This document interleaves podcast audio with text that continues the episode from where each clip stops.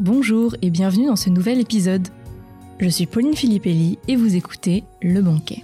Le Banquet, c'est le podcast pour les passionnés de livres sous toutes ses formes, que ce soit de la littérature classique, contemporaine, fantasy, tout y passe. Dans la rubrique intitulée À table avec, je discute avec un auteur pour qu'il nous partage son parcours, ses inspirations, ses auteurs favoris, mais aussi qu'il nous parle de ses livres, son travail d'écriture, ses rituels. Cette semaine, on se met à table avec Aliette Delalleux. Journaliste, chroniqueuse à France Musique, Aliette nous raconte son parcours, son engagement féministe et ce qui l'a amené à écrire son livre Mozart était une femme. Je suis très heureuse de la recevoir parce que son livre a été une grande prise de conscience pour moi. Tout le monde sait citer plusieurs grands compositeurs. Bach, Mozart, Beethoven. Mais sauriez-vous citer des femmes? Dans son livre, Aliette Delalleux nous offre une approche de l'histoire de la musique classique à travers des histoires de femmes oubliées. Car oui, Mozart était aussi une femme, Maria Anna Mozart, la sœur de Wolfgang Amadeus Mozart. Comme lui, elle fut un enfant prodige de la musique. Mais elle dut se marier et s'effacer au profit de son frère, et ainsi être effacée des livres et de l'histoire. Personne ne connaît son nom. Mais pourquoi a-t-on oublié les femmes dans l'histoire de la musique? Une grande question aux multiples réponses que nous avons abordées dans l'épisode. Je vous laisse sans plus attendre découvrir ma discussion passionnante avec Aliette Delalleux. Bonjour Aliette, merci beaucoup d'être avec nous aujourd'hui sur le banquet. Bonjour Pauline, merci pour l'invitation. Je suis vraiment ravie de vous recevoir parce que bah, vraiment j'ai été très emballée par votre livre, Mozart était une femme, et j'ai hâte d'en discuter avec vous parce qu'il y a beaucoup à en dire.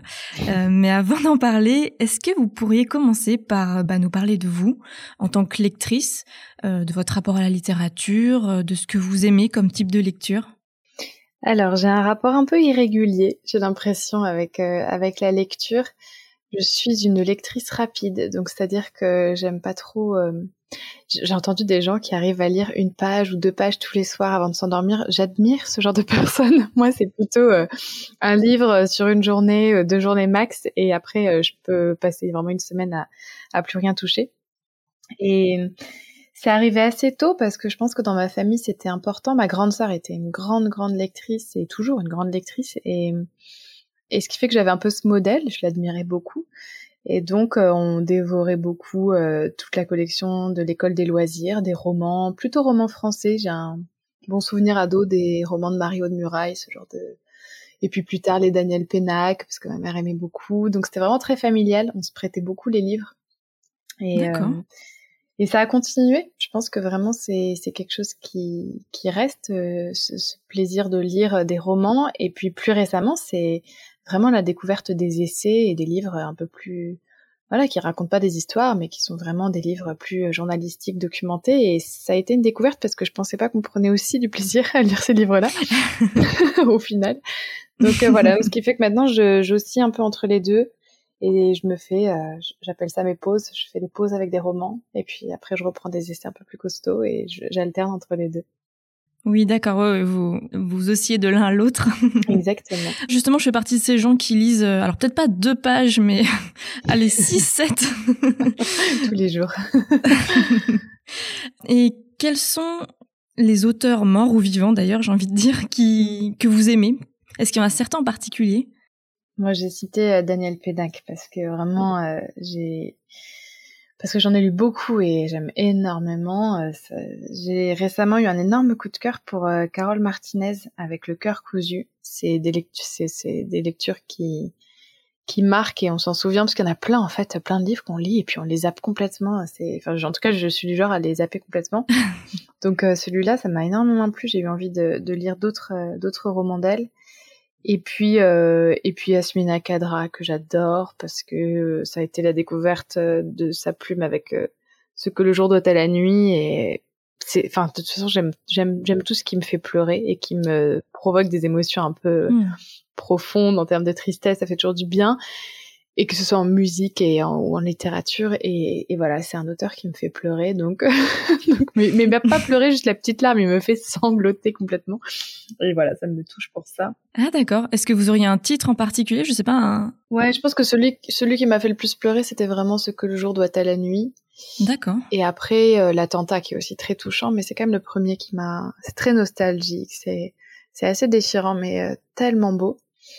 Et puis après, euh, des trucs beaucoup plus, euh, on va dire, engagés, un peu plus costauds, mais qui me font du bien à lire, c'est vraiment tous les essais euh, féministes. évidemment, mmh, c'est Virginie Despentes, mais c'est aussi bon, les, les Titu Lecoq, Victor Toyon aussi, qui a commencé aussi à, à écrire. Et hum, voilà, lire ces livres-là, ça me... Ça, et Mona Chollet, bien sûr, mais ça, ça me réconforte toujours dans mes combats, j'ai l'impression, et ça m'aide à me va me dire que je suis pas seule et voilà ça c'est aussi euh, c'est aussi des lectures qui comptent pour moi.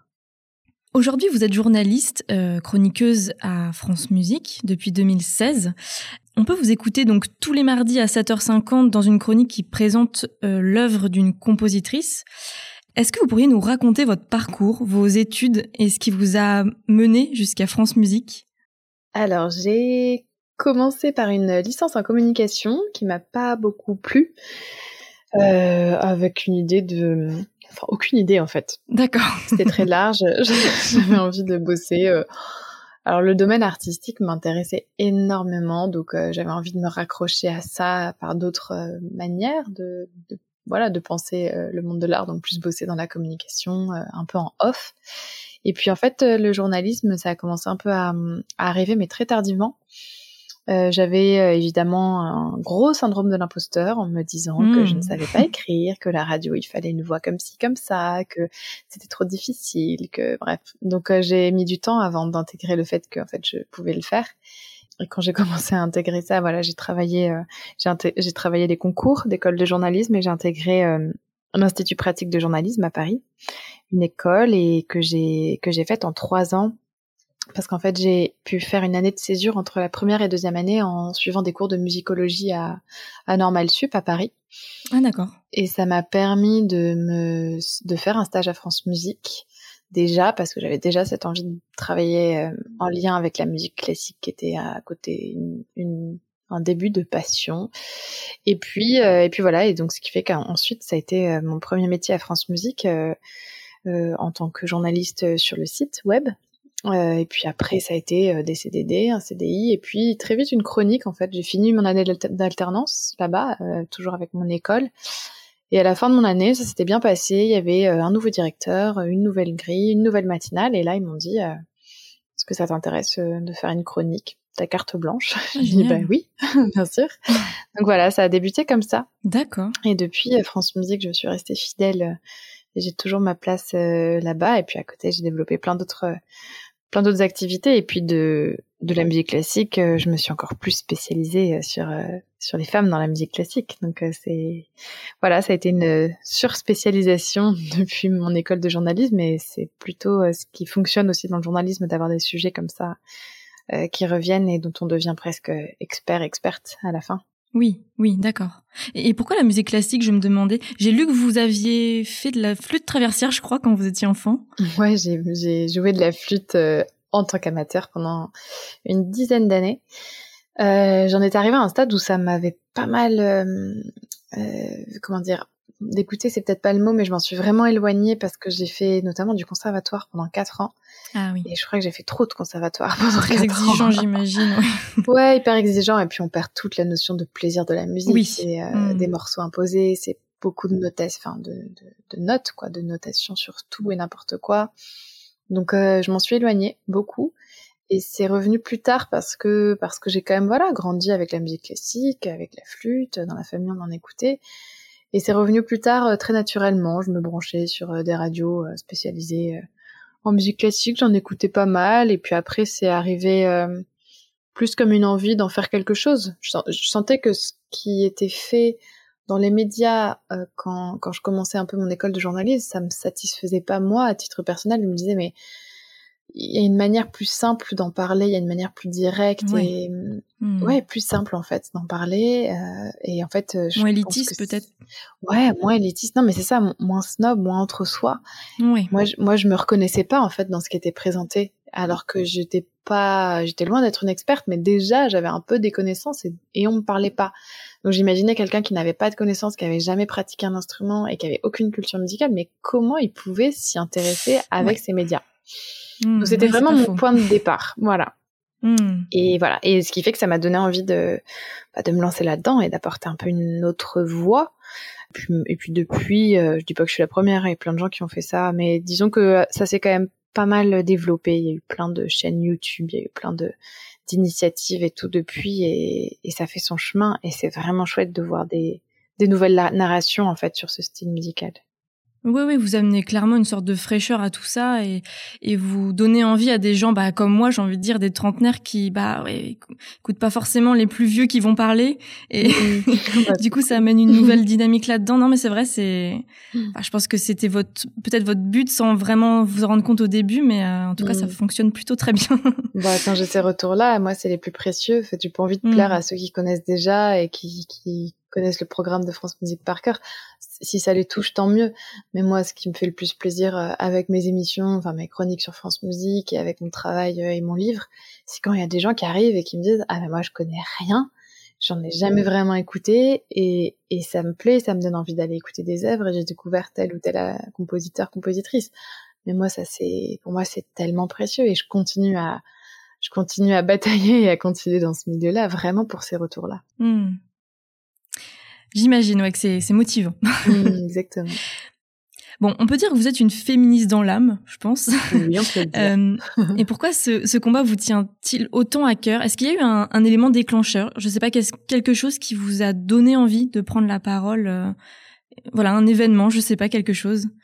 Bah, on, on, en revient au livre, je pense, parce qu'en fait, je j'étais très réseaux sociaux, euh, très vite Twitter, par exemple J'étais active sur le réseau social quand c'était un peu encore les tâtonnements. Et euh, là-dessus, je suivais euh, la journaliste Titu Lecoq, que j'admirais beaucoup. J'aimais beaucoup son. Elle avait un blog super. Elle écrivait des articles qui me parlaient énormément. Et en fait, euh, j'ai acheté ses livres. Donc, elle avait à l'époque écrit un roman, Les Morues, et puis un autre livre. ouais, mais il est vachement bien. Et un autre livre. Comment il s'appelle? J'ai un doute parce que je crois qu'il y a deux titres, mais c'est c'est sur la, en gros, sur les tâches ménagères, quoi, les, les tâches, ah, euh, la, la, non répartition des tâches ménagères. Hmm. Euh, et, euh, et, en la lisant, je pense que j'ai un peu commencé à vraiment enclencher un, chez moi en tout cas, une prise de conscience. C'est pas que c'était pas là avant, parce que c'est pas vrai. Je me souviens adolescente de m'insurger devant les publicités hyper sexistes à la télévision. C'était quelque chose qui me qui me choquait. Euh, mais il y avait plein de choses qui passaient complètement à côté de moi, euh, et ce qui fait que ça a été peut-être un peu ma première entrée, ma première porte vers le monde du féminisme. Mais c'est souvent ça, hein, quand on entend les féministes, c'est une lecture qui un peu réveille tout. Donc voilà, en l'occurrence, moi, c'était une plutôt une journaliste récente euh, qui est qui est vraiment euh, une nouvelle féministe, on va dire, enfin dans cette nouvelle génération. Et là, euh, et là, en fait, euh, moi, ce que je dis souvent, c'est qu'à partir du moment où on commence à mettre un petit pied dedans, c'est, euh, on porte des lunettes, on va dire, qui nous font voir le monde avec la vision du féminisme, et ça, ça change tout. C'est hyper violent au début, je trouve, parce que moi, j'ai une tendance à, être très en colère souvent. et là, mais j'étais tellement énervée sur tout et n'importe quoi. Je me suis beaucoup, à la fois, je pense que ça m'a porté sur certaines choses, et je pense notamment à à deux années de chronique où j'étais vraiment sur des chroniques très engagées, féministes, et je me suis dit, euh, avec le recul, euh, que j'étais courageuse de le faire parce que franchement, j'y allais, j'abordais tous les sujets, je laissais rien passer, c'était assez, assez intense.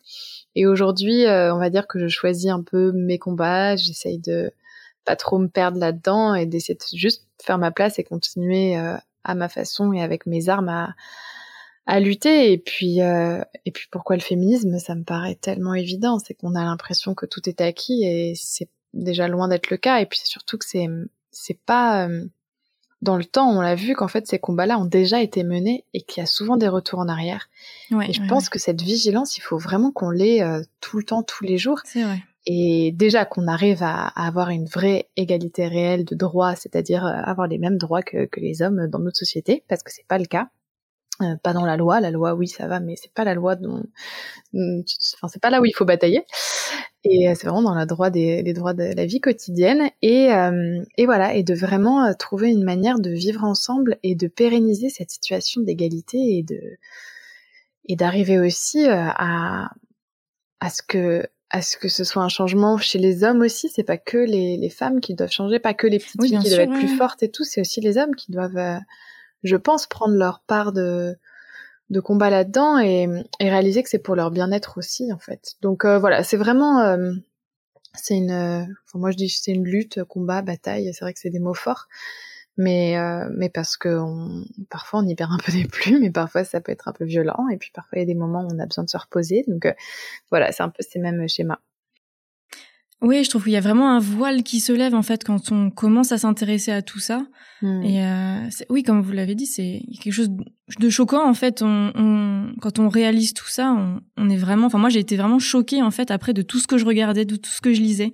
Et Vous décrivez très bien le, le phénomène en fait. J'imagine d'ailleurs que vous l'avez vu de vos yeux peut-être euh, la sous-représentation des femmes dans le milieu de la musique classique. Je sais pas, un jeu, c'est une question. Non, non, mais complètement parce qu'en fait, ça ça coïncidait avec avec mon engagement féministe euh, hmm.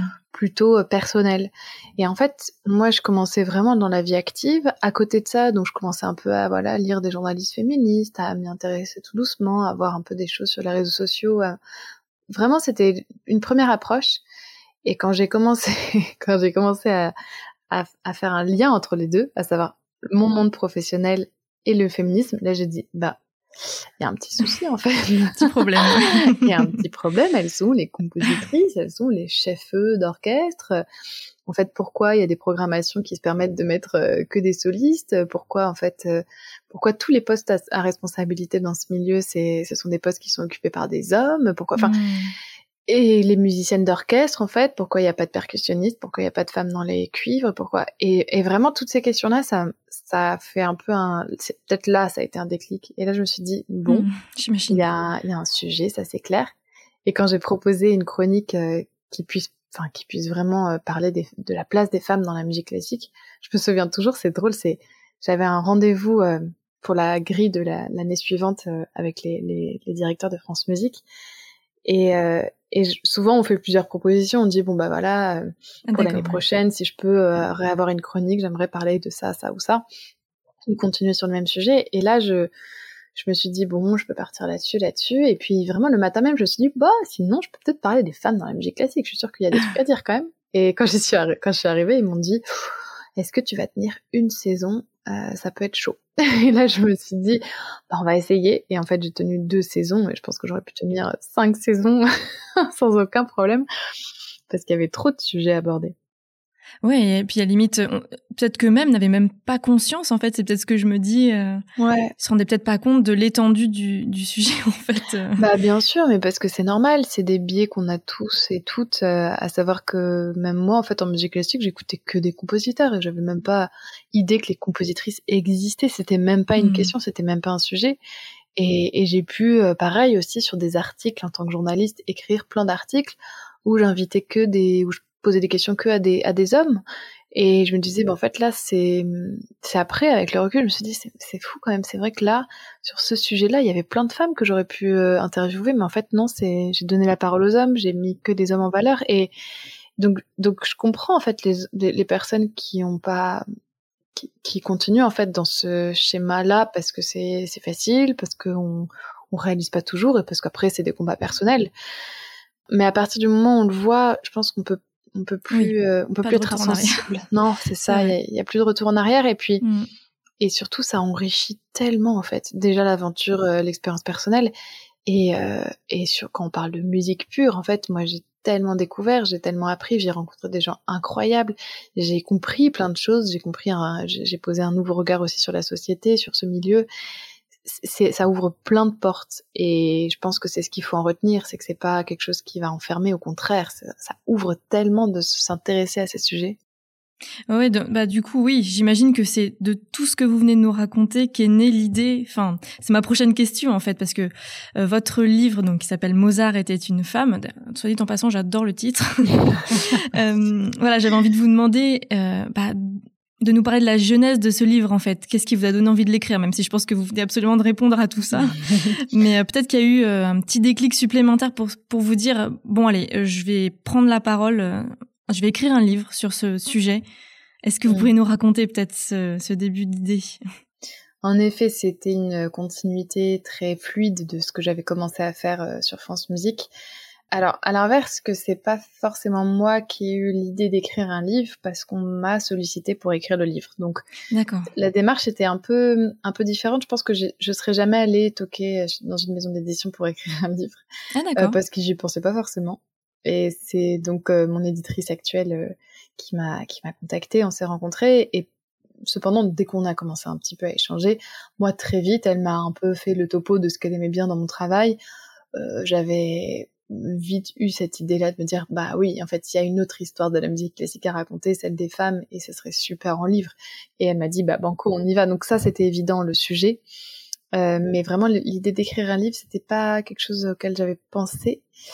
Et en même temps maintenant ça me paraît évident parce que parce que non pas que ce livre enfin si pour moi c'est c'est une évidence. J'avais je ce livre j'avais vraiment envie de l'écrire au final je le sens parce que j'arrive à Enfin, je le porte et je le porte avec tellement de passion que voilà, il fallait qu'il sorte. Mais euh, c'est plus euh, ce qui m'a vraiment fasciné, c'est cette euh, notion du, temps consacré et puis du regard, c'est-à-dire que dans mes chroniques, c'est très court, c'est trois minutes, et sur un sujet, et d'une semaine à l'autre, ça change complètement et on passe à autre chose. Un livre, c'est pas du tout, du tout la même temporalité, on est sur du temps très long, on a un regard complètement global et tout doit être lié. Donc c'est vraiment pas du tout la même approche. Et ça, ça va vraiment rester pour moi une expérience incroyable parce que ça m'a tellement apporté d'avoir cette, pas bah, juste une vision d'ensemble sur ce sujet que, qui pourtant était euh, en moi depuis déjà cinq ou, ou six ans. D'accord. Ah oui, c'est dingue. On passait tellement logique avec votre parcours que jamais je me serais dit euh, c'est quelqu'un qui est venu la chercher. Enfin, mm. vraiment, je, enfin, c'est c'est c'est rigolo comme quoi, euh, comme quoi. Hein. Et d'ailleurs, je me demandais en, ce qui concerne l'écriture en elle-même, parce que du coup, vous venez de le dire, le temps n'est pas du tout le même. Mm. Est-ce que vous pourriez nous parler de ça, de ce travail d'écriture? Parce que j'imagine que la phase la plus longue, clairement, ça n'a pas été forcément l'écriture en elle-même, mais le travail de recherche en fait. Oui, alors clairement, c'était le travail de recherche qui était euh, le plus fastidieux et le plus long. Donc, je pouvais passer vraiment plusieurs journées à, à, à, faire des recherches euh, sur, sur un sujet. Après, j'ai abordé vraiment mon livre et ça se, je pense que ça se sent un peu dans la lecture comme euh, plein de micro-histoires, plein de petits récits qui se suivent et chronologiquement qui ont une cohérence. Mais en fait, ce qui fait que hum, voilà, j'étais pas du tout sur un récit. Euh, d'ailleurs, je pense que je, serais incapable de faire ça. J'étais quand même sur euh, plein de petits récits, donc euh, ce qui fait que je me plongeais dans un sous-chapitre que j'ai appelé comme ça. Ça pouvait être sur les Trobairites, les troubadours féminins, ou sur la figure de Hildegard von Bingen, la compositrice médiévale. Voilà, c'était. Je, je, prenais un sujet, j'essayais de lire le plus possible sur ça, d'essayer d'avoir vraiment une le plus d'informations, d'être la plus exhaustive possible, et après je faisais un tri. Et je me disais, voilà, qu'est-ce que moi j'ai retenu, qu'est-ce que qu'est-ce qui m'a marqué, touché, fait rire, euh, surprise, énervé euh, sur ce récit-là, qu'est-ce que j'ai envie de raconter d'elle, qu'est-ce que j'ai retenu? Et à partir de là, euh, je, je reprenais un peu les informations et j'écrivais. Bon, là, ça paraît facile, mais en vrai, il y a plein d'étapes entre. Oui. Mais voilà, c'est un peu ça, mon processus d'écriture. Ensuite, l'écriture en soi va assez vite. Moi, j'ai pas trop trop de blocage. J'ai juste un blocage sur la première phrase, comme je pense à peu près toutes les personnes qui écrivent. Donc là, ça peut prendre une journée à écrire. Mais euh, une fois que la première phrase est posée, euh, là, ça va tout seul. Et après, c'était euh, c'était aussi des moments de pause après après l'écriture. C'est-à-dire qu'une fois que j'ai écrit un texte, je, je, prenais quelques jours pour un peu me remettre et c'était reparti. Donc c'est un peu des boucles, un peu comme ça, des boucles infinies qui se répétait. J'ai l'impression que je le vois comme ça. D'accord. Ah oui, non, mais ça paraît assez logique parce que je pense qu'il faut vraiment vous plonger à fond dans chaque petit personnage euh, qu'on suit en fait. Et, vous l'avez très bien dit, c'est exactement ça qu'on ressent. Et je pense que c'est la force de votre livre aussi, c'est que c'est hum, parce que voilà, c'est une petite encyclopédie. C'est vrai que je l'ai pas encore précisé, mais en fait, il retrace donc l'histoire de la musique classique au féminin hein, depuis l'Antiquité jusqu'à nos jours. Et en mmh. fait, la force, je trouve, de votre livre, c'est ça justement, c'est que ce sont plein de petites histoires de plein de femmes en fait, et c'est pas hum, académique en fait votre livre. Enfin, dans le mmh. sens, on suit des histoires de femmes et c'est ce qui nous fait rentrer en empathie en fait avec elles. Et c'est ce qui fait la force, je trouve, de la lecture. C'est pas du tout. Puis quelque chose aussi que je pense qu'il faut repréciser, c'est que quand on connaît pas du tout la musique classique, on peut complètement se laisser porter en fait par votre livre. Il n'y a pas de, c'est pas bloquant de ne pas connaître la musique classique. Ah, c'était hyper important pour moi. Ça me semblait. Euh, je voulais vraiment pas écrire un livre où, où euh, au moindre mot, au moindre euh, chapitre on bloque parce qu'en fait ça nous parle pas. Donc c'est vrai que j'ai fait vraiment attention et mon éditrice aussi à. On a vraiment veillé à ce que ce soit très très très accessible sans être non plus dans le truc vraiment bah, des magots de base. Mais euh, voilà, on a vraiment veillé à ce que ce soit très ouvert et puis à raconter des histoires parce qu'en fait, au fond, moi, j'ai pas du tout une casquette d'universitaire, je suis pas chercheuse, j'ai rien, c'est pas, il y a pas de scoop dans mon livre, c'est vraiment euh, tout a déjà été écrit, tout a déjà été dit, ces récits-là ont été racontés, mais c'est vrai par, euh, des livres un peu plus pointus ou des choses un peu plus obscures ou des, hmm. voilà, des ou des universitaires, donc c'est pas la, ou des sociologues, des musicologues, donc c'est pas la même démarche. Et moi, ce que j'ai voulu faire, c'est ça, c'est vraiment prendre tout ce, tout ce, tous ces matériaux qui existent et de le remettre dans un livre qui soit euh, ben, plus accessible, plus léger, je pense. Et hum, ça, c'était vraiment mon envie. Et c'était aussi pour rendre hommage à tous ces travaux et toutes ces personnes qui, qui se coltinent les recherches et qui vont aller fouiller des trucs euh, un peu improbables au fin fond des bibliothèques. Donc euh, voilà, c'était aussi une manière de rendre visibles leurs travaux parce que ça me semblait essentiel de le faire et que moi ça m'a sauvé et sans, sans, ces personnes et sans ces publications j'aurais rien fait. Hmm. Eh non, c'est très réussi en ce sens-là. D'ailleurs, je voulais vous remercier pour votre travail parce que euh, bah, personnellement, j'écoute beaucoup de musique classique et euh, pour tout vous dire, votre livre a été une, une grande prise de conscience pour moi parce que c'est vrai que dans l'inconscient collectif, la musique classique, euh, bah, c'est un monde d'hommes quoi. Hein. Quand on pense musique classique, on pense automatiquement aux grands noms masculins, mmh. un peu comme si les femmes musiciennes n'avaient pas existé en fait. Et mmh. voilà, c'est pour ça que je voulais vraiment vous remercier et je trouve que c'est comme c'est pour ça que je, je tenais à préciser qu'on soit néophyte ou non. Euh, voilà, c'est ça se lit très très bien. Et, et je trouve que vraiment euh, vous avez réussi à rendre ça euh, bah ouais, on appelle ça un page, page turner quoi. C'est vraiment on, voilà les, tout est très bien découpé c'est vraiment très bien fait. Et ce que j'ai beaucoup apprécié dans votre livre c'est qu'on comprend aussi pourquoi en fait on en est arrivé là aujourd'hui. Pourquoi on a oublié ces femmes d'ailleurs est-ce que vous pourriez nous donner un peu des éléments sur enfin ouais des éléments de réponse qui explique ce phénomène. Pourquoi on a oublié les femmes en fait finalement? Bah, c'est vrai que j'ai, voulu j'ai voulu justement écrire vraiment un texte sur pourquoi on a effacé les femmes, ce qui s'est passé parce que j'avais tendance à le faire presque à chaque fois dans chaque euh, portrait en me disant bah elle on ne la connaît pas parce que. Et en fait je me suis dit c'est une redite, c'est toujours un peu les mêmes schémas donc autant essayer de tout mettre, de tout condenser dans un chapitre à la fin.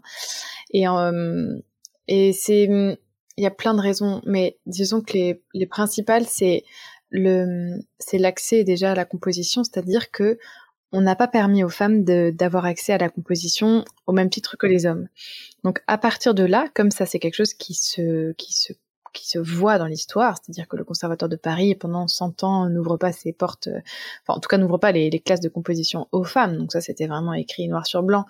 On a donc tendance à penser, et ça ce sont des préjugés, que les femmes n'ayant pas accès à la composition et à, l'apprentissage de la composition, bah forcément, donc elles ne savaient pas composer. Donc ça, c'est un peu une pensée qui arrive plutôt au XXe siècle. Ensuite, il y a aussi ce préjugé sexiste d'imaginer que euh, que les femmes c'est pas leur métier, en fait. C'est pas leur métier, c'est pas leur euh, vocation et qu'elles ont plutôt une vocation euh, première d'être mère, épouse et que c'est déjà quelque chose de donner la vie. Donc la création et là en l'occurrence la composition, c'est euh, c'est pas dans leur corde. Et hmm. ça, ça revient souvent dans les époques. Oui, voilà, c'est vraiment voilà, c'est récurrent. Donc, donc on, mettait en fait beaucoup beaucoup de barrières pour toutes ces femmes pour composer, pour arriver à composer. Donc déjà pour y arriver, c'était compliqué. Mais à chaque fois, et ça c'est vraiment le livre, le livre le, démontre bien, c'est qu'à chaque fois il y en avait qui composaient et pas des exceptions, pas une sur un siècle, c'est qu'elles étaient nombreuses et certaines étaient très connues.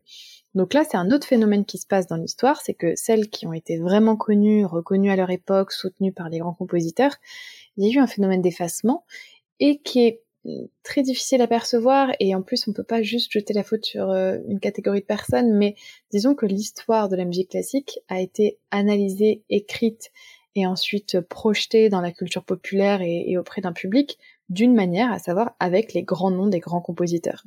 En fait, on ne s'est même pas intéressé à la musique des compositrices parce qu'il y avait déjà beaucoup de choses à redécouvrir euh, chez les grands compositeurs dont on a bien retenu les histoires, les noms et les œuvres.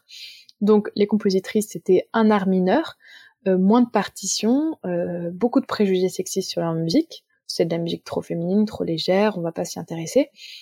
Donc pendant longtemps, les partitions ont vraiment dormi euh, dans des archives, dans des fonds bibliothécaires, et personne ne s'y intéressait. Et c'est à partir du moment, et on va dire que ça, c'est vraiment les années 70, 60-70, et notamment grâce au mouvement féministe, que certaines personnes se disent, mais il y a quand même un truc, il y a quand même des compositrices, il va falloir qu'on aille voir un peu ce qui se passe là-dessous. Que mmh. là, on a des partitions, que là, on a des premiers enregistrements, et que là, ça met 40, 50 ans à ce que vraiment la réhabilitation se fasse, mais encore, elle est très, très loin d'être faite. Donc voilà, c'est un, un, espèce d'énorme parcours du combattant, mais c'est comme, euh, c'est comme, en fait, c'est comme avec la musique baroque la musique baroque, euh, pendant longtemps, on s'y intéressait pas, on avait l'impression que c'était pas beau, que c'était pas bien, et il a fallu euh, des mouvements euh, dans la deuxième moitié du XXe siècle pour que des gens se disent mais si c'est beau, il y a plein de choses, on va les, on va les jouer, on va les enregistrer. Il y a eu un vrai phénomène, et aujourd'hui ça nous paraît tout à fait normal de connaître la musique baroque. Je pense que c'est un peu similaire pour d'autres. voilà, les préjugés sont différents et c'est des préjugés sexistes, mais c'est un peu le même phénomène qui s'est passé. Ouais, ouais, ouais. C'était très long comme explication. non, non, il y a plein, il y a plein, plein de choses à dire, honnêtement. Euh. D'ailleurs, je me suis notée parce que vous parlez d'ouvrages qui parlent euh, bah, du fait que bah, les femmes euh, seraient plus faibles, plus sensibles, moins intelligentes. Je me suis hmm. notée et que leur crâne est plus petit que celui des hommes. Et du coup, ah vous, vous, nous écrivez, vous écrivez, et du coup, vous écrivez, pardon, et si elles ont moins de capacité intellectuelle, à quoi bon les faire étudier? Et c'est vrai bah que je me suis dit ah oui mais c'est bien sûr. Mais oui non mais bien voilà. siècle ça. on le sent l'empreinte du 19e siècle. Mais oui, oui bien sûr, il y a, on cherchait à démontrer qu'elles étaient moins intelligentes et donc moins capables de composer. Et le seul truc qu'elles étaient capables de faire c'était euh, le chant parce que le chant c'est à peu près naturel, qu'il n'y a pas d'outils à apprendre et que et encore on les laissait pas toujours chanter à toutes les époques.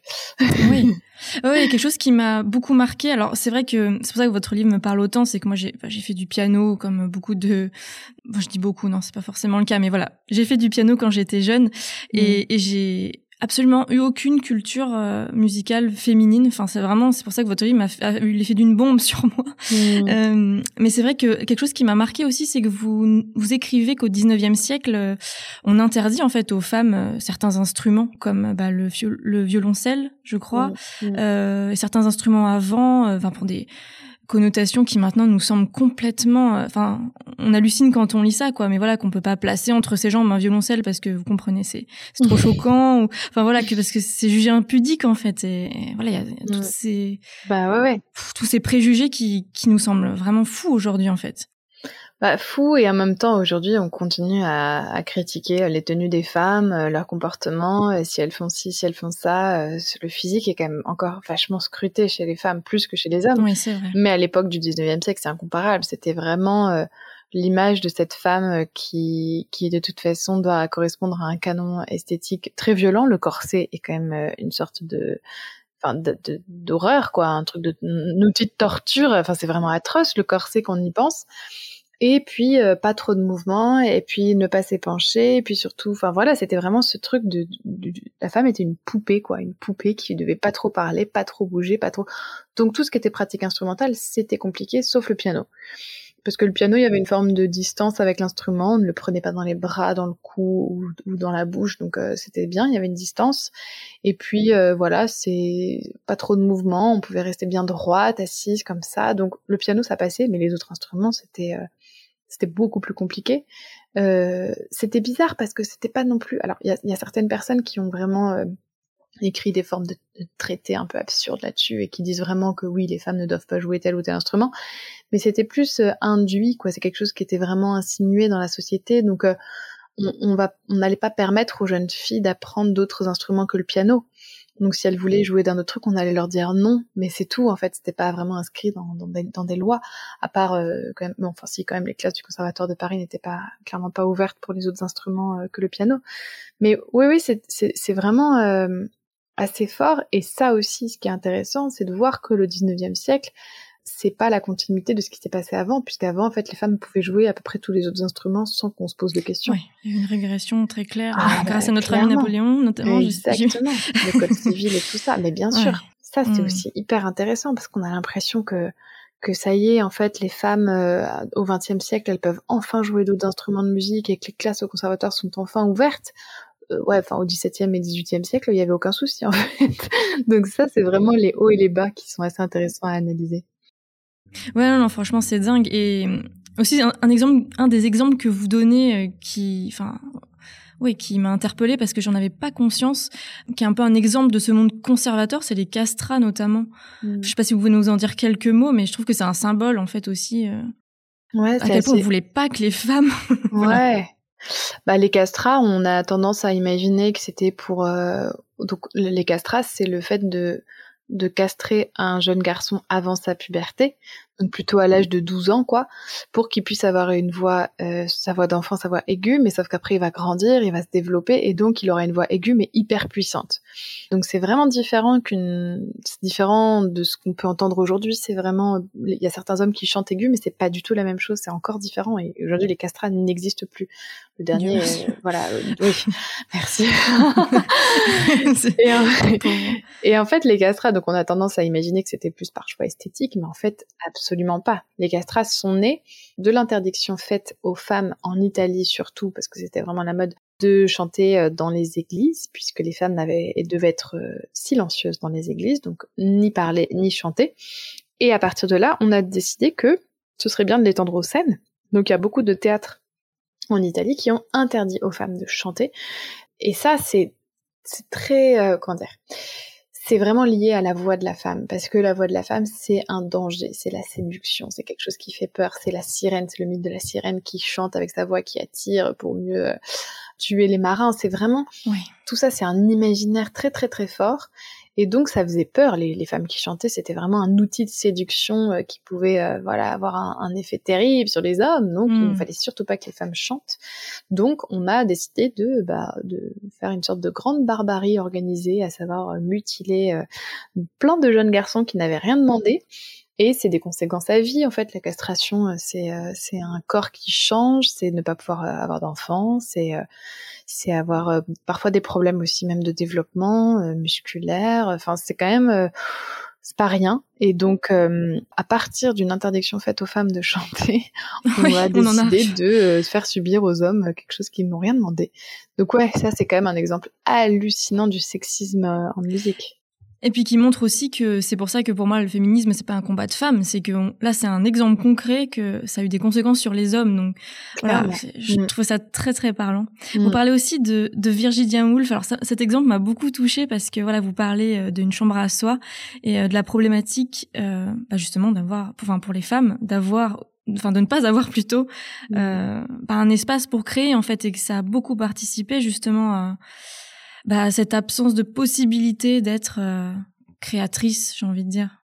Ouais, et ça c'est c'est assez dingue euh, sur les tous les exemples d'épouses d'eux ou de sœurs d'eux qui sont un peu euh, des, des, exemples frappants en musique classique parce que bah, déjà le titre du livre Mozart était une femme, c'est une référence à, à la sœur de Mozart qui était une claveciniste brillante, enfant prodige et qu'on a écarté de la scène euh, à 16 ans parce qu'elle doit se préparer à son mariage. Donc euh, ça c'est vraiment une, une, une, des figures euh, dans l'ombre d'un génie. Mais les autres auxquels je pensais beaucoup pour cette, cette, cette notion de temps, c'est Clara Schumann et Alma Mahler, surtout ces deux-là. Parce que les deux, donc elles ont épousé un compositeur, et les deux, on le voit très très clairement dans leurs écrits, elles ont toutes les deux tenu un journal intime. On voit à quel point le, temps pour elles, ça n'existe même pas, c'est même pas une notion qui existe. Elles sont occupées avec euh, donc euh, Clara Schumann avec ses huit enfants quand même. Euh, quand elle a du temps, elle doit encore faire des tournées en tant que pianiste parce que c'était une immense pianiste réclamée dans toute l'Europe pour rapporter de l'argent parce que son mari ne gagne rien avec ses compositions au début de sa vie en tout cas. Euh, quand elle a du temps encore, elle doit s'occuper de son mari qui est très malade, souffrant, qui a beaucoup de problèmes et qui est assez fragile. Quand elle a du temps, euh, elle doit euh, gérer le ménage, le foyer, les tâches ménagères. Donc en fait, elle n'a jamais de temps et elle n'a même pas le temps de presque s'exercer au piano parce que quand quand son mari compose, à savoir j'imagine pas mal de fois dans la journée, elle doit rester silencieuse, donc ne pas toucher au piano. Donc on voit bien qu'elle n'a aucun espace, aucun espace de disponible. Donc comment dans cette situation on peut imaginer avoir une liberté de création, c'est quasiment impossible. Euh, et pourtant, elle l'a quand même fait. Mais d'ailleurs, ses œuvres, euh, souvent, elle les a composées même avant son mariage. Ça, on, le voit. Son concerto pour piano, elle le compose à 16 ans. Donc, on voit qu'elle avait cet espace et ce temps-là, et elle a jamais recomposé un concerto euh, par la suite. Et Alma Malheur, c'était pareil. Et ça, on le voit vraiment avec cette différence avec son ami, donc son mari, Gustave Mahler, qui était un chef d'orchestre et un compositeur, qui avait euh, tous les jours une promenade, qui sortait, qui allait tous les jours euh, retrouver son orchestre, discuter avec des musiciens, rencontrer des gens, voyager. En fait, il y avait, il avait plein d'espace déjà pour s'inspirer, pour entendre de la musique, pour euh, réfléchir à sa musique, pour imaginer. Oui, ça. Pendant que elle, clairement, elle était coincée chez elle. Elle devait préparer la popote pour son mari pour que ce soit prêt à midi. Elle avait quelques cours de composition, donc elle avait un petit accès au monde extérieur mais absolument pas cet espace pareil pour, euh, pour penser, imaginer, rêver, euh, rencontrer et ensuite créer. Donc ouais, il y a, y a un vrai...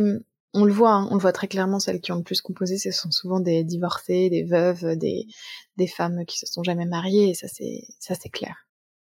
Ah oui, c'est très, très parlant du coup. Mmh. Et dans votre livre, vous parlez du parcours euh, de ce que vous appelez la bénédiction. En fait, je trouve que c'est vraiment quelque chose de très intéressant. Est-ce que vous pouvez nous en parler en fait de ouais de du fait que l'œuvre n'est pas immédiatement un chef-d'œuvre en fait? Est-ce que vous pourriez nous parler juste de ça? Enfin, je trouve ça vraiment euh, très intéressant. J'en avais pas conscience. Et hmm. avec la lecture de votre livre, je me suis dit ah mais oui, mais c'est d'accord, c'est comme ça que ça fonctionne en fait. Alors pas toujours, mais en fait, on a quand même euh, on a mis des mots et des, et des termes très forts sur des compositeurs ou des œuvres en parlant de chef-d'œuvre et en parlant de génie. Ces deux, ces deux mots-là reviennent souvent pour un peu parler des mêmes Beethoven, Mozart, Bach et compagnie.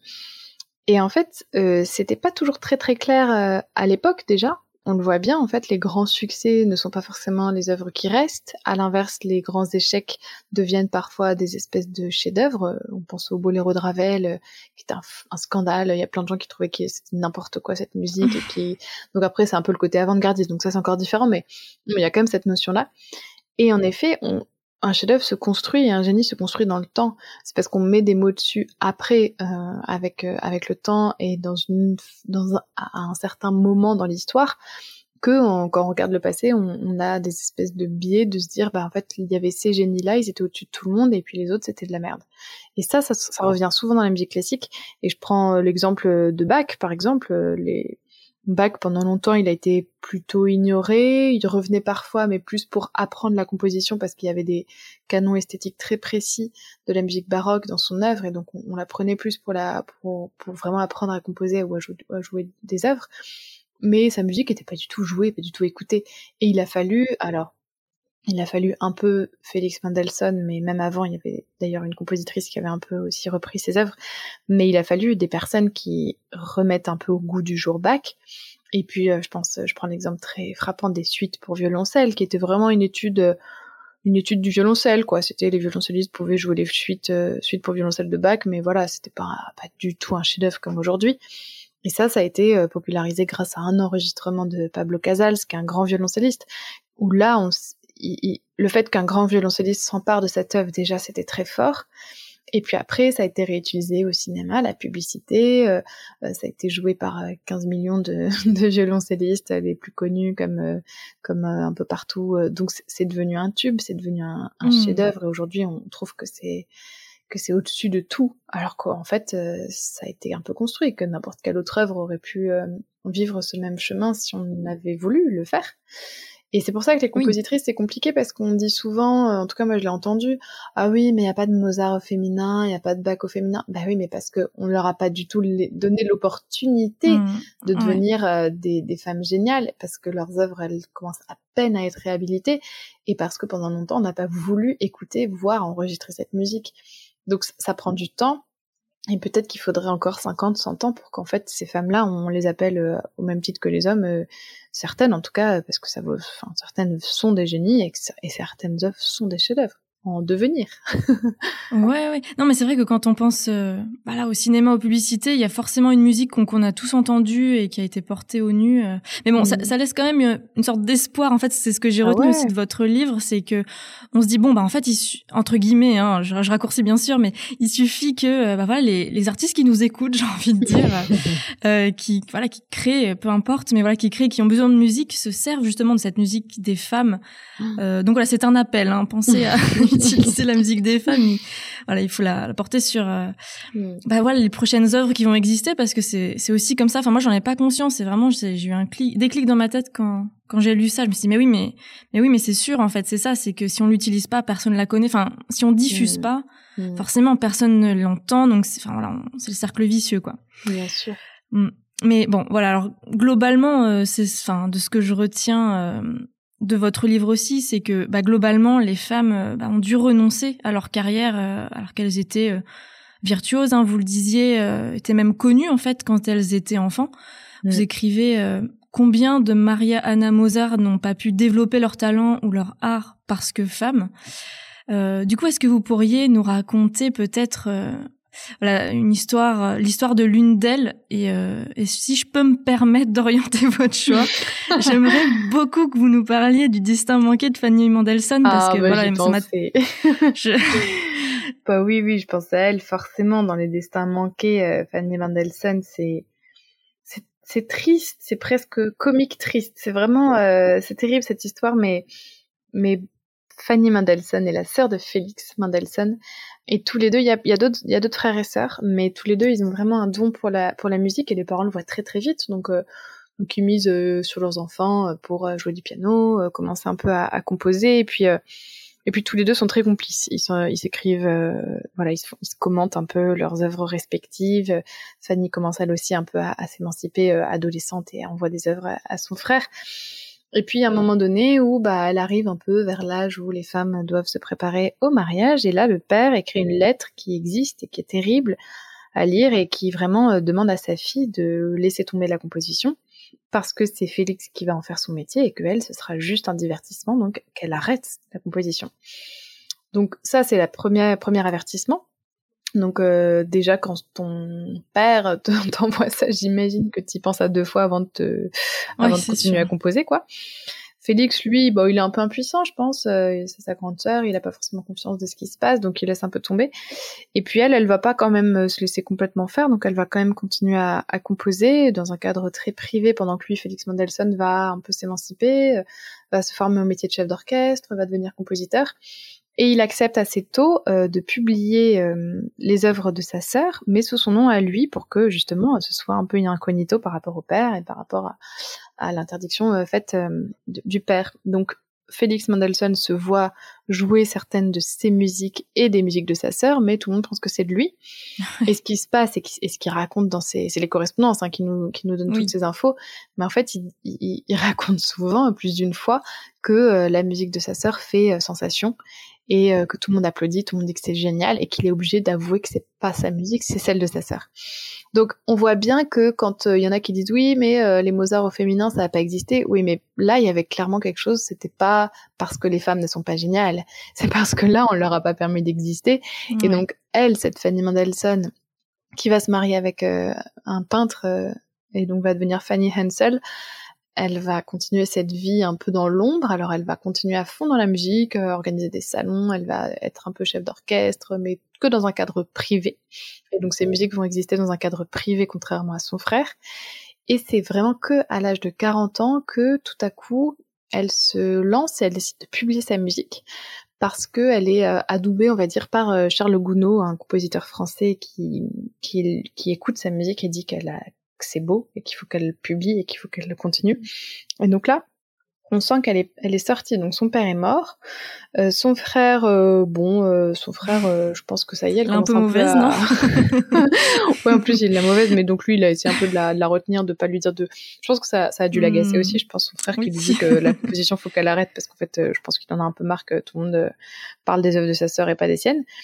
Et donc là, elle est libérée de toute autorité, on va dire, paternelle, fraternelle, donc masculine, mais il y a un autre compositeur connu qui vient lui dire que sa musique est bien, donc c'est un peu triste, mais voilà, elle se sent légitimée par un autre homme, et donc c'est là qu'elle décide que oui, sa musique, ça vaut le coup, elle est heureuse, elle compose, elle euh, compose un trio notamment cette année-là, qui est absolument merveilleux. Et après, ce qui est terrible, c'est qu'elle meurt peu, de temps après euh, la création de ce trio, et son frère, euh, dans la foulée, quelques mois après aussi. Et son frère d'ailleurs a des regrets, parce qu'il va un mois ou deux mois après la mort de sa sœur dans une maison d'édition pour publier quelques œuvres de sa sœur. On ah, sent que voilà, bah parfois c'est un hmm. événement tragique qui nous fait réaliser qu'on a un peu fait euh, son compte toute, sa vie à, ne pas estimer cette hmm. musique-là. Hmm. Oui, d'ailleurs, c'est une, enfin, si je peux me permettre, euh, c'est une des plus belles euh, découvertes que j'ai eues de, toutes les playlists que, dont, que vous mettez à la fin. On en reparlera juste après, mais c'est vrai que j'ai été bouleversée quand j'ai lancé, alors le nom mince m'échappe, c'est Trio Chausson, c'est ça? Ouais, ouais, ouais, l'enregistrement du trio chausson. Ouais, quand, quand j'ai lancé ça, je, oula, je me suis pris une claque, quoi. Je me suis dit, ah oui, d'accord. Donc, comment on peut oser dire que les femmes n'ont pas de talent, c'est. Ah ouais, c'est son trio pour piano, violon et violoncelle et enregistré très récemment par, par le trio chausson. Donc, euh, ça, ça, devient, et ça aussi, c'est des musiciens euh, vraiment talentueux qui, qui s'emparent de cette musique-là et ça, ça aide mm. d'avoir plusieurs enregistrements aussi et cette musique est c'est incroyable. Et d'ailleurs Clara Schumann euh, qui était aussi euh, une contemporaine de Fanny Mendelssohn entend enfin sait que qu'elle écrit ce trio là elle va en écrire un quasiment en même temps. Leurs trios sont presque contemporains euh, toutes les deux parce qu'elles savent l'une et l'autre qu'elles écrivent des trios. Donc je trouve ça beau aussi de voir qu'elles avaient des liens et elles n'étaient pas mm. toutes seules et complètement isolées. Pas que. Oui Bon, merci beaucoup pour cette histoire parce que voilà, moi, elle m'a particulièrement touchée, donc je suis très contente de la partager euh, à tous ceux qui vont nous écouter. Mmh. Euh, J'aimerais maintenant qu'on parle quand même d'un destin réussi parce que une chose est sûre, c'est que si l'histoire oubliait les femmes musiciennes, bah il y en a quand même eu. Pourtant, vous le disiez tout à l'heure, hein, il y en a eu tout le temps en fait, finalement, et bien plus qu'on le pense. Mmh. Et pas seulement d'ailleurs des musiciennes. Hein, vous le dites très bien, on s'en rend compte en fait dans votre livre, c'est que bah il y a aussi des chanteuses, des, des instrumentistes. Mmh. Euh, voilà, des professeurs, des chefs d'orchestre. Mm. Est-ce que voilà, du coup, vous pourriez nous raconter un destin réussi, j'ai envie de dire? Euh... Non, je pense que les destins réussis, il faut les trouver en Italie euh, pendant la période baroque, de la musique baroque, où là, on sent que, que les femmes peuvent créer librement et voire même sont presque encouragées, donc elles, elles, font partie des, des cours. Euh, des cours royales, euh, elles sont musiciennes professionnelles, chanteuses et compositrices, on leur fait confiance, on leur commande des œuvres, elles sont publiées au même titre que les hommes et tout, donc on sent que là, des Barbara Strozzi, des Francesca Caccini euh, et d'autres euh, compositrices italiennes baroques, on, sent qu'il y, a un espace qui se crée à ce moment-là.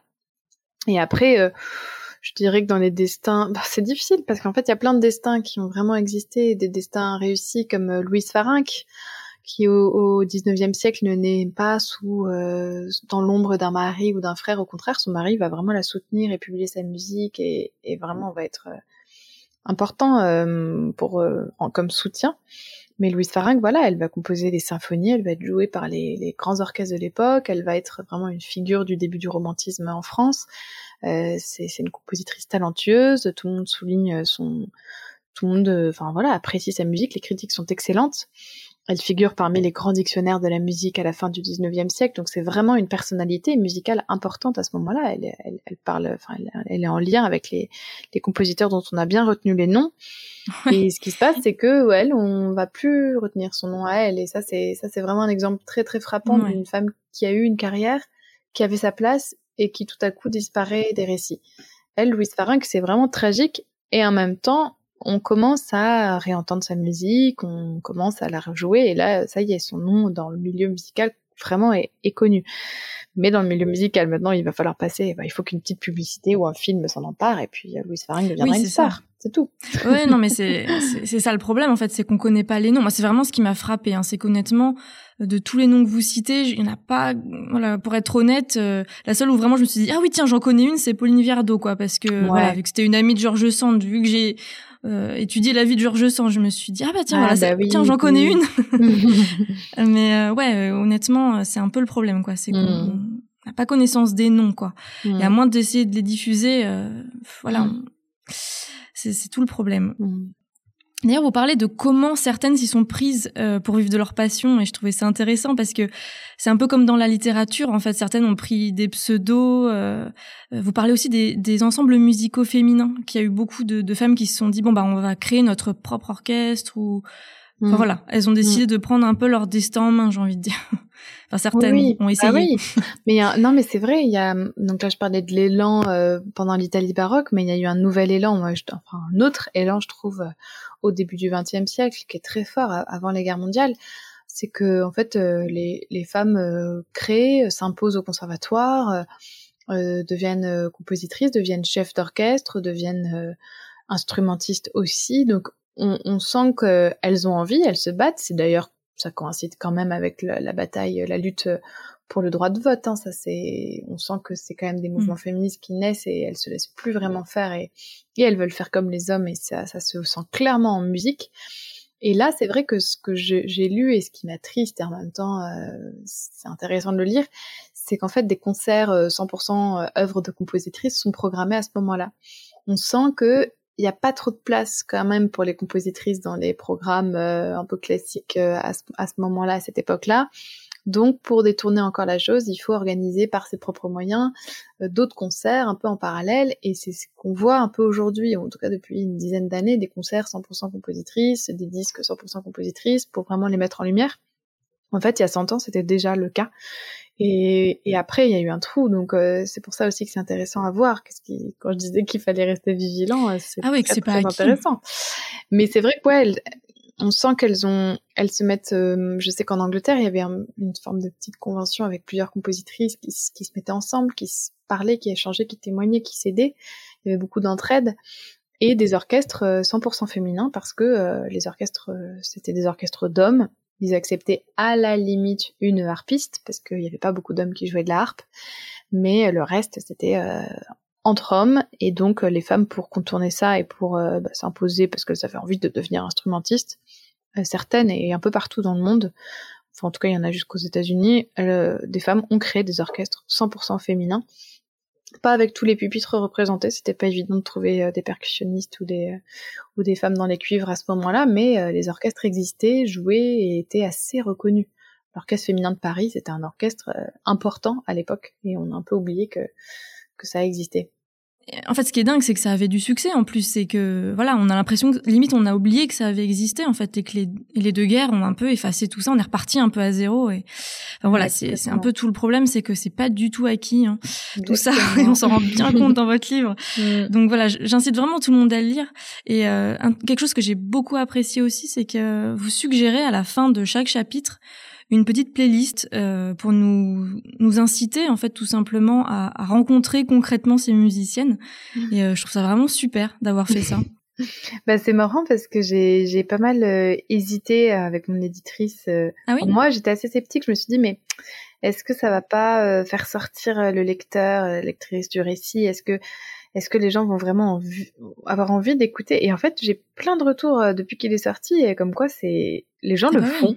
en fait. faut pas oublier que les gens sont flemmards et j'en fais partie, et que d'avoir une petite liste, c'est bien pratique. Ouais, mais je pensais pas, et franchement, les, les, gens vont écouter, et ça, je me dis, mais quelle quelle chance et quelle euh, enfin quelle joie pour moi parce que je mon livre c'était vraiment aussi pour faire euh, à découvrir des œuvres parce que parce que c'est ma c'est le but premier euh, en tout cas de mon travail depuis quelques années c'est que les gens écoutent plus de musique classique et découvrent que c'est cool et qu'il y a des trucs trop beaux. Donc euh, vraiment quand j'entends des, des gens qui font un retour et qui me disent ça bah du coup j'ai écouté les playlists je me dis mais trop bien. Mais oui oui non non franchement même si on, enfin voilà, on, lit, on lit le livre, on lit, enfin personnellement vu que je lis le soir, j'ai pas été mettre la musique directement, mais on sait qu'il y a ce chapitre. Et moi, mhm. ça m'est arrivé le lendemain. Voilà, je, je, rouvre le livre à la page en question et puis hop, euh, je m'écoute euh, ce que j'ai lu la veille en fait. Et, oh, et, ça mâche le travail tout simplement. Et je trouve que c'est vraiment une bonne idée quoi. trop bien. Voilà, donc bah merci pour cette petite idée toute simple mais euh, qui permet bah voilà de mâcher le travail et nous inciter. Pour conclure cet épisode, euh, est-ce que vous pourriez nous partager un livre? Alors, on sort complètement du sujet là pour le coup. Peut-être que vous avez déjà un peu répondu finalement en, introduction, mais euh, euh, voilà, j'aime bien conclure. l'interview avec le partage d'un livre, voilà, soit quelque chose qui vous a particulièrement marqué, alors que ce soit récemment hein, ou dans votre vie en général. Voilà, est-ce qu'il y a un livre que vous avez l'habitude de recommander? Ben, on en a un tout petit peu parlé. Oui, je, pense, que... Non, non, mais, mais, mais pas forcément moi, mais je pense que Une chambre à soi de Virginia Woolf, c'est un livre, je pense que je relirai euh, presque tous les 5 ou 10 ans parce qu'il est tellement actuel, qu'il est hyper drôle, c'est fin, c'est génial, ça nous met vraiment aussi en contexte d'une certaine époque, un peu justement à cheval entre un 19e siècle atroce et un début d'émancipation des femmes au début du 20e. Euh, cette, écrivaine est, géniale et ce livre-là, moi je l'ai, relu et, et j'ai trouvé tellement de dimensions euh, ça m'a tellement porté aussi dans mon propre euh, bah, ma propre envie aussi de voilà raconter ces récits de femmes parce que même elle elle a absolument aucune connaissance de ce qui de, ses précédents enfin des, femmes qui l'ont précédée et des femmes importantes. On sent qu'elle est dépourvue de mais personne n'a vraiment raconté l'histoire des femmes. Personne ne parle vraiment des femmes à part euh, pour nous descendre ou nous, ou nous dire ce qu'il faut faire quoi faire comment faire donc euh, voilà, je, je, trouve ça son texte émouvant, drôle, bien bien écrit. Ça se lit hyper facilement, c'est court, tellement percutant. Moi, c'est le, c'est peut-être le livre que j'ai le plus corné dans tout. J'aime bien corner les livres, et je l'ai plus corné dans ma lecture. Je me suis dit mais c'est pas possible, ça c'est génial, ça aussi, ça aussi, ça aussi, alors que il est petit et donc euh, voilà, il est. Oui. C'est une lecture euh, essentielle. Je pense qu'il faut l'avoir lu une fois dans sa vie. Ouais, je suis, je suis complètement d'accord. bon, dans tous les cas, je mettrai tout ça dans les notes de l'épisode. Franchement, merci beaucoup. Bah, merci pour l'invitation. C'est passionnant parce que vraiment, je trouve qu'il est d'utilité publique. Euh, donc voilà, je, recommande vraiment chaudement. Euh, merci beaucoup d'être venu nous parler de tout ça. Merci Pauline. Chers auditeurs, ne partez pas tout de suite. Je vous propose de clore cet épisode avec le sublime début du final du trio chausson de Fanny Ansel Mendelssohn que j'adore. Merci beaucoup d'ailleurs au trio chausson de m'avoir autorisé à le diffuser parce que vraiment il vous emporte, je vous laisse le savourer.